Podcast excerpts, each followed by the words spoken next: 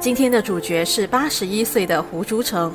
我来到他位于璧山的公寓，一步入公寓就看到墙上挂满了一幅幅美丽的照片。这些照片都是出自胡珠成之手。当中有一张照片捕捉了两只狐狸悠闲地享受午后大雨的情景。一只狐狸闭着眼睛，似乎很放松；另一只狐狸张大嘴巴，似乎是在喝着落下的雨滴补充水分。这张照片是胡竹成在乐龄义工组织 RSVP 学习摄影时拍下的照片，也在一场比赛中摘下亚军。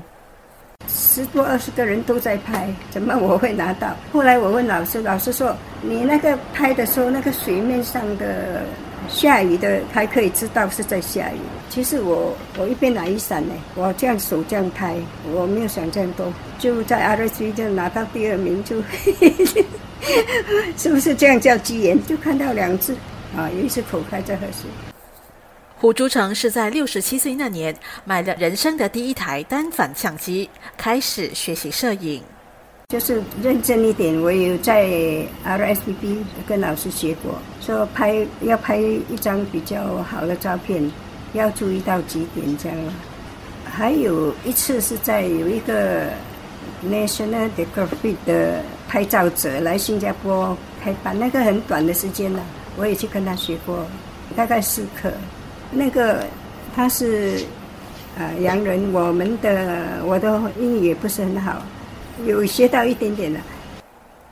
他也报名参加本地摄影协会的课程，甚至付钱参加协会主办的摄影旅行团，精进技术。我参加了新加坡呃摄影协会的。他们去蒙古拍马，说我们三十多个团员，那么各自付了一些钱，请了十多匹的马，在那个潜水的地方，只有跑三趟，他们给我们拍马跑过那个潜水地方，那水花溅起来，马蹄还有要离开水面，那个才是比较标准的镜头。那个团。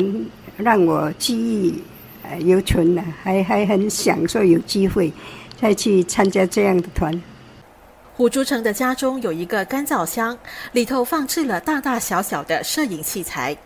这些价值上万元的宝贝是他退休后的最佳伙伴。胡珠成退休前是一名裁缝，他从小没有读过什么书，刻苦耐劳的靠着这门手艺白手起家。我十三岁之后，我离开学校，我就去学裁缝。那么以前的人在家里就邻居啦，就拿来给我做了，就开始这样做。后来就我弟弟在那个而且有一间店，他要换比较大间的，就问我姐姐呀，不然这间店你拿来做裁缝？那我就在那边开始做，就接触了一些游客。所以慢慢做就做得蛮比较大，而且有一些人来跟我订，他们去不订卖。裁缝店最巅峰时期共聘请了三十多人，而胡珠城最拿手的就是缝制旗袍。我就叫叫那个确认那些什么什么怎么量身，每一个像肩膀哈，有些人会斜，有些人会驼背，我都叫他你要怎么量。旗袍最重要的这个肩膀部位没有做好啊，它这些会起皱，又多的不。在我做的旗袍哈，也有在英女王的宴会里面出现过。呃，英国的游客来新加坡旅行，不是直接见我了，就是在我跟他们做那些确认那些店，因为我们要细心一点，就是做旗袍要比较细心。